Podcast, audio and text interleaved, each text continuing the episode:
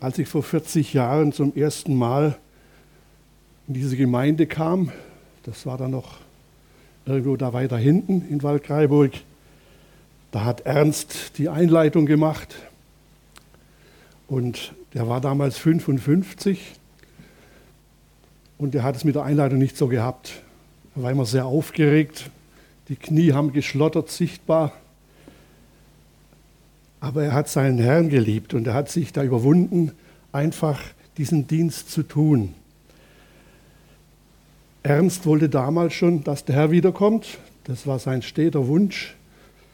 Und er wollte nicht durch die Grube. Den Gefallen hat ihm Gott nicht getan. Aber ich denke, dass er 94 Jahre alt werden durfte, daran hat er selber nicht geglaubt. Er war immer ein Stück weit leidend, hat nicht alles vertragen, was zum Essen war. Sein Herz war eigentlich auch immer ein bisschen fragwürdig dran, aber er hat durchgehalten.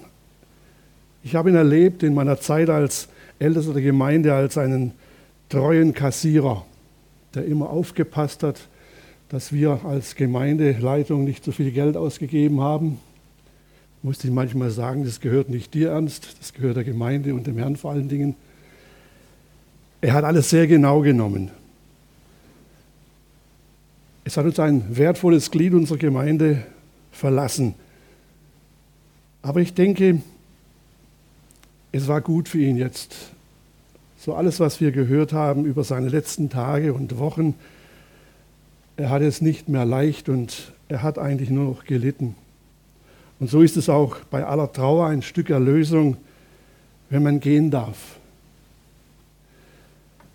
Das war ja überraschend, dass genau an dem Tag, an dem wir die Trauerfeier für unseren Wolfgang Rau gehalten haben, auch Ernst nicht mehr unter uns war.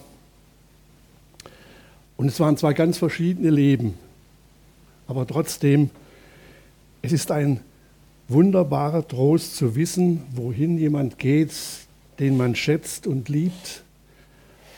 Und eigentlich das Beste geschehen ist, was jedem von uns eines Tages geschehen wird die Herrlichkeit Gottes zu sehen, auf dieser Erde ein Ende zu finden und zu wissen, angekommen. Ewigkeit. Ich habe einmal im Freilassing gepredigt, eine charismatische Gemeinde, ausgerechnet Korinther 12.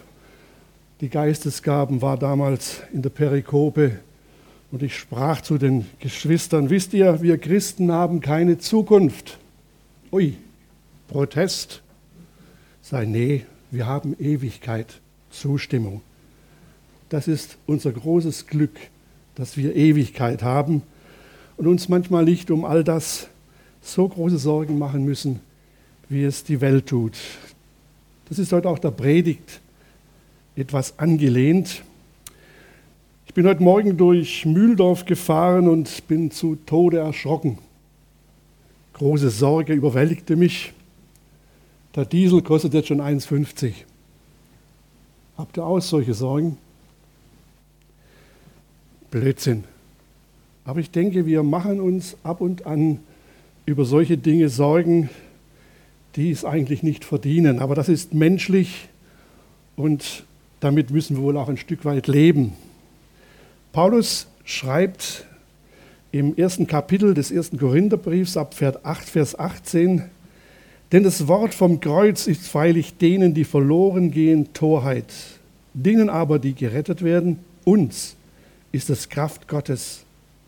Es steht ja geschrieben, ich will verderben die Weisheit der Weisen und den Verstand der Verständigen will ich zunichte machen.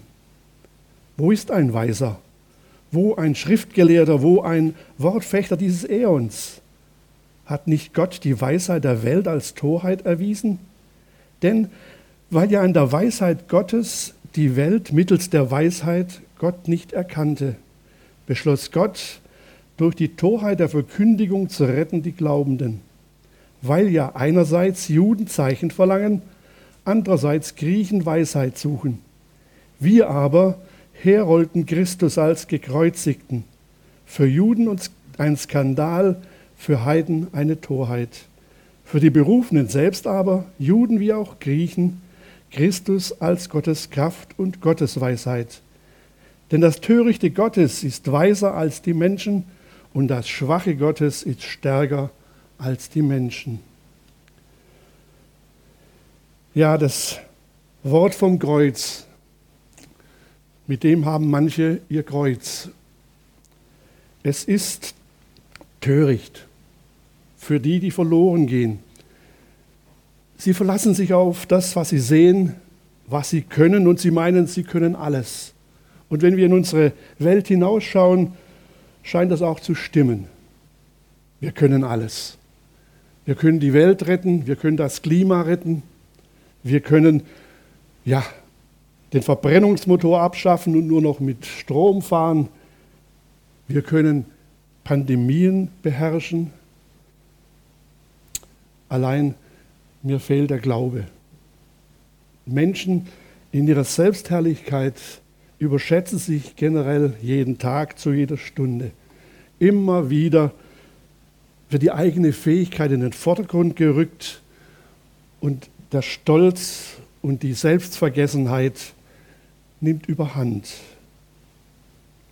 Wenn wir in unsere Welt hinausschauen,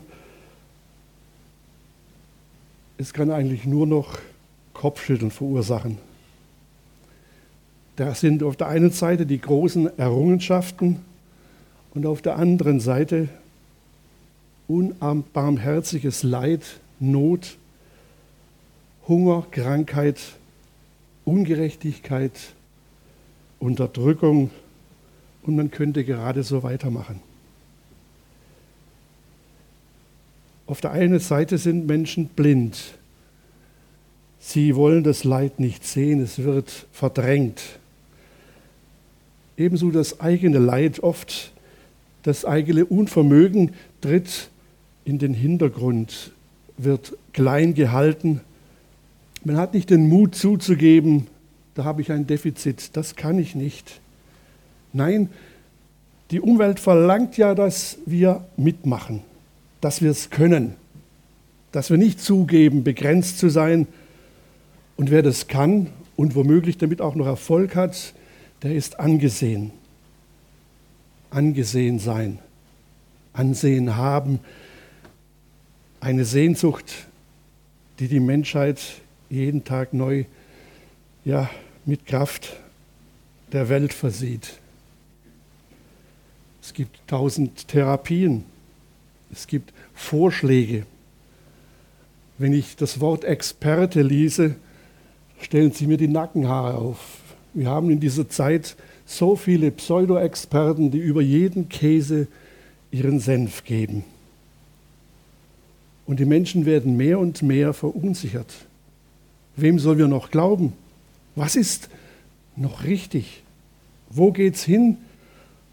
Und natürlich will ich auch mit allem, was ich tue, meinen Vorteil haben. Und dem stellt Paulus das Wort vom Kreuz gegenüber. Paulus selber hatte mit diesem Wort vom Kreuz seine Schwierigkeiten. Als Saulus, als Pharisäer als Jude war das für ihn ein Skandal. Wie kann jemand, der eigentlich erfolglos ist und wie ein Verbrecher ans Kreuz geschlagen wird, der immer nur für die Schwachen da war, wie kann der ein Messias sein? Wie kann der der Retter sein? Das entsprach nicht seinen Vorstellungen. So geht es den Menschen heute auch. Es entspricht nicht ihren Vorstellungen. Aber Paulus musste vor Damaskus erleben, wie mächtig und liebevoll dieser Messias ist. Er stürzt und Jesus sagt, warum verfolgst du mich? Und Paulus bekommt einen Auftrag und er wird der sogenannte Apostel der Heiden. Hätte Jesus nicht ihm ja, im Zorn sagen sollen, was fällt dir ein, meine Gläubigen zu verfolgen und ihnen, was weiß ich, verfluchen können. Es ist ein wunderbares Reden Jesu Christi in allen Situationen. Nikodemus hört ihn reden. Die Pharisäer, die murren, weil er mit Zöllnern und Verbrechern zusammen ist und sogar mit ihnen isst. Und er zeigt ihnen am Beispiel des verlorenen Schafes, wie er, wie der Vater im Himmel denkt. Es ist ein großer Unterschied, wie Jesus mit uns redet und wie die Welt mit uns redet. Die Welt will immer nur haben, was sie sich gerade einbildet und vorstellt, was wichtig ist. Jesus will nichts von uns haben, außer uns selbst. Und das voll und ganz. Paulus stellt hier fest, dass die, die an dieses Kreuz nicht glauben, die es als Torheit erachten, verloren gehen. Es geht nicht in unserem Leben um den Erfolg, den wir als Menschen haben. Das ist etwas, was wir haben oder auch nicht. Das liegt an dem, wie wir in dieser Welt umgehen, wie wir unsere Bildung, wie wir unser Leben gestalten. Vor Gott gilt das nicht. Es geht darum, ob wir gerettet werden wollen. Uns ist dieses Wort vom Kreuz Kraft Gottes. Wir können nicht dieses Kreuz erklären. Wir können es nicht den Menschen plausibel machen.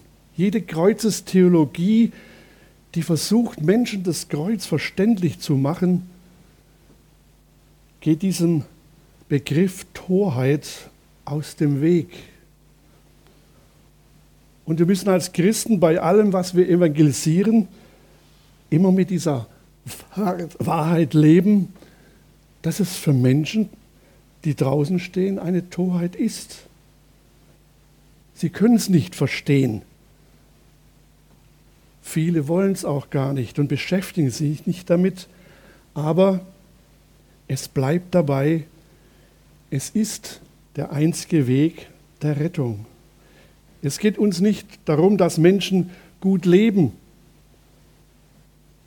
Es geht uns darum, und es geht Gott darum und Jesus Christus, dass Menschen die Notwendigkeit ihrer Errettung erkennen, dass sie ihre Verlorenheit in den Blick bekommen und ja, umkehren. Nikodemus sagt, wie kann es sein, dass ein Kreis wieder in den Schoß seiner Mutter schlüpft? Es geht da um die Wiedergeburt. Und er als Pharisäer steht da, ja, vor einem ganz neuen Denken und von einer Umkehr, die manchen Frommen schwerfällt. Weg von der Leistung, weg vom Gesetz, hin zu der geschenkten Erlösung durch das Kreuz von Golgatha.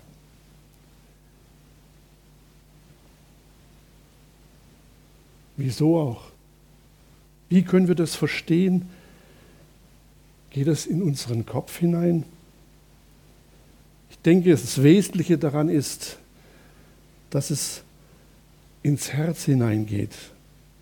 Das Zentrum unserer Gefühle, wo wir merken, oha, da ist etwas, das mich anrührt. Ich weiß nicht warum und wie, aber es drängt mich, in meinem Leben einen neuen Schritt zu gehen. Wir können noch so gut predigen, noch so viel von diesem Ganzen erzählen. Letztendlich ist es Kraft Gottes, in das Herz eines Menschen einzudringen das Wirken des Heiligen Geistes, das ihn ankratzt, dass er anfängt, sein Leben zu betrachten und zu merken, ich habe Rettung nötig. Und Geschwister, das kann bei manchen Jahre dauern und andere trifft es wie der Blitz. Aber wir müssen die Hoffnung nie aufgeben, für Menschen zu beten, dass Gott sie anrührt, dass diese Botschaft, dieses Wort vom Kreuz ihr Leben verändert. In der ganzen Geschichte des Alten Testamentes gibt es die vielen Weisen und Ratschläger, Menschen, die Dinge verändern wollen durch ihr Reden, durch ihre Weisheit. Und da steht es hier, ich will verderben die Weisheit der Weisen und den Verstand der Verständigen will ich zunichte machen. Wo ist ein Weiser? Wo ein Schriftgelehrter? Wo ein Wortfechter dieses Äons? Wir werden heute auch zugeschüttet mit Ideologien, Theorien, Weisheiten. Und letztendlich, und das müssen wir bemerken, manchmal mit Schrecken, es verändert sich nichts zum Guten. Die Verwirrung nimmt überhand. Hat nicht Gott die Weisheit der Welt als Torheit erwiesen? Denn weil ja an der Weisheit Gottes die Welt mittels der Weisheit Gott nicht erkannte, beschloss Gott durch die Torheit der Verkündigung zu retten die Glaubenden. Ja, es ist eine Tatsache. Die Weisheit der Welt, alles, was wir wissen, was uns vermittelt wird, ist so viel Gutes, so viel Interessantes, so viel Menschensuchendes darin, dass Viele meinen, mehr brauche ich nicht. Die Philosophie ist die Suche nach der Weisheit. Immer wieder einen Schritt weitergehen, immer wieder mehr verstehen, immer wieder mehr wissen und daraus das Leben gestalten. Nur wenn wir mit offenen Augen durch diese Welt gehen, es bringt schon was aber irgendetwas fehlt auch. Weil immer wieder ein Rückfall da ist, immer wieder Dinge geschehen, die, die wir nicht verstehen. Trotz allem, was wir wissen, gibt es Dinge auf dieser Erde, die uns nicht gefallen und die Gott gleich zweimal nicht gefallen. Und so sagt uns hier die Schrift, dass die Weisheit, die die Menschen haben, der Weisheit Gottes im Wege stehen. Sie verschließt sich ihnen, weil sie sich auf die eine Weisheit verlassen und nicht auf die andere einlassen. Und so hat Gott die Verkündigung, die Torheit zu retten, die Glaubenden uns geschenkt. Wir müssen und sollen und dürfen nicht aufhören, diese Geschichte, dieses Wort vom Kreuz zu verkündigen. Mag es den Menschen noch so töricht vorkommen, es ist unsere Pflicht. Es ist die Pflicht der Gemeinde, immer wieder zu, ja, zu bohren und zu erinnern, es gibt mehr als das, was ihr wisst. Es gibt mehr als das, was ihr entwickelt, was ihr könnt. Es ist nicht das Entscheidende, sondern hier streckt euch der Gott Himmels und der Erden die Hand in, in seinem Sohn Jesus Christus. In diesem unmöglichen Dasein, in diesem erniedrigenden Tod am Kreuz, er dir begegnet und sagt, ich will dich retten. Denn also hat Gott die Welt geliebt, dass er seinen einzigen Sohn gab, auf dass alle, die an ihn glauben, nicht verloren gehen, sondern das ewige Leben haben. Es ist einfach zu einfach. Es geht hier nicht um Wissen. Es geht um Glauben, dass wir es annehmen, ohne zu wissen, wie, ohne den letzten ja, Satz ausgesprochen zu haben und erklärt zu haben, warum und wieso. Es ist einfach da. Der Mensch, Jesus Christus, der Gottessohn am Pfahl, gestorben für unsere Sünden, damit wir errettet sind und ewiges Leben haben. Das ist natürlich für religiöse Menschen teilweise harter Tobak. Sie wollen mehr Theologie, Hintergründe. Und wir sind soweit. Wir haben die historisch-kritische Theologie, die unsere Schrift zerpflückt, die Wunder in Frage stellt, selbst die Sohnschaft Christi. Ja, die Christenheit zerpflückt sich selbst. Sie gehen weg vom Wort vom Kreuz. Sie versuchen zu erklären, verständlich zu machen, damit Menschen angelockt werden.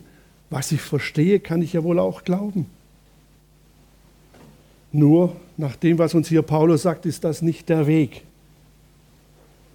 Der Weg ist zu glauben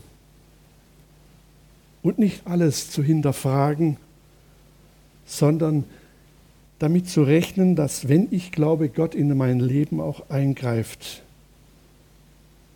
mir hilft, mein Leben zu gestalten. Und so gibt es nur eins, immer wieder diesen gekreuzigten Christus zu verkündigen, egal ob sich Menschen darüber aufregen oder sagen, ihr seid ja nicht ganz dicht. Wie könnt ihr sowas glauben?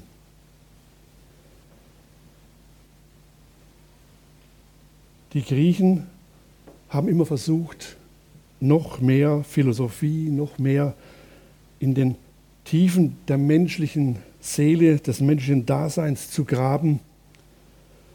Und letztendlich ist auch von dieser Philosophie einiges in unser christliches Leben hineingedrungen.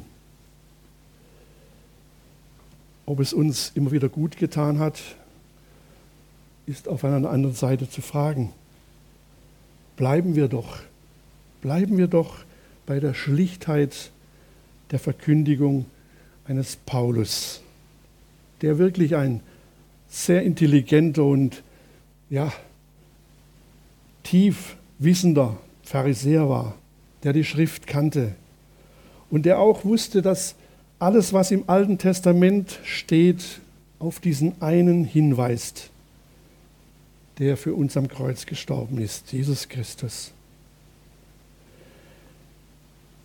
Denn das Törichte Gottes ist weiser als die Menschen und das Schwache Gottes ist stärker als die Menschen.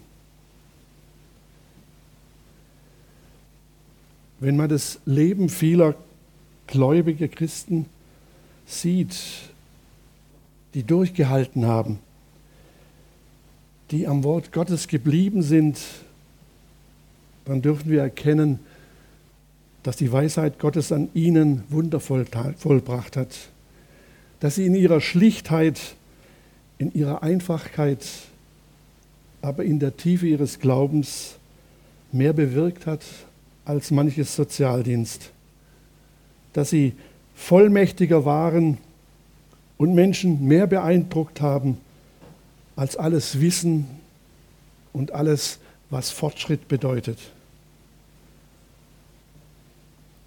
Und das Schwache Gottes ist am Kreuz von Golgatha offenbar geworden. So schwach wie dort war Gott noch nie gewesen. Verspottet, geschlagen, ans Kreuz genagelt. Welcher Gott dieser Welt würde das tun? Der Gott der Heiligen Schrift hat uns seinen Sohn geopfert.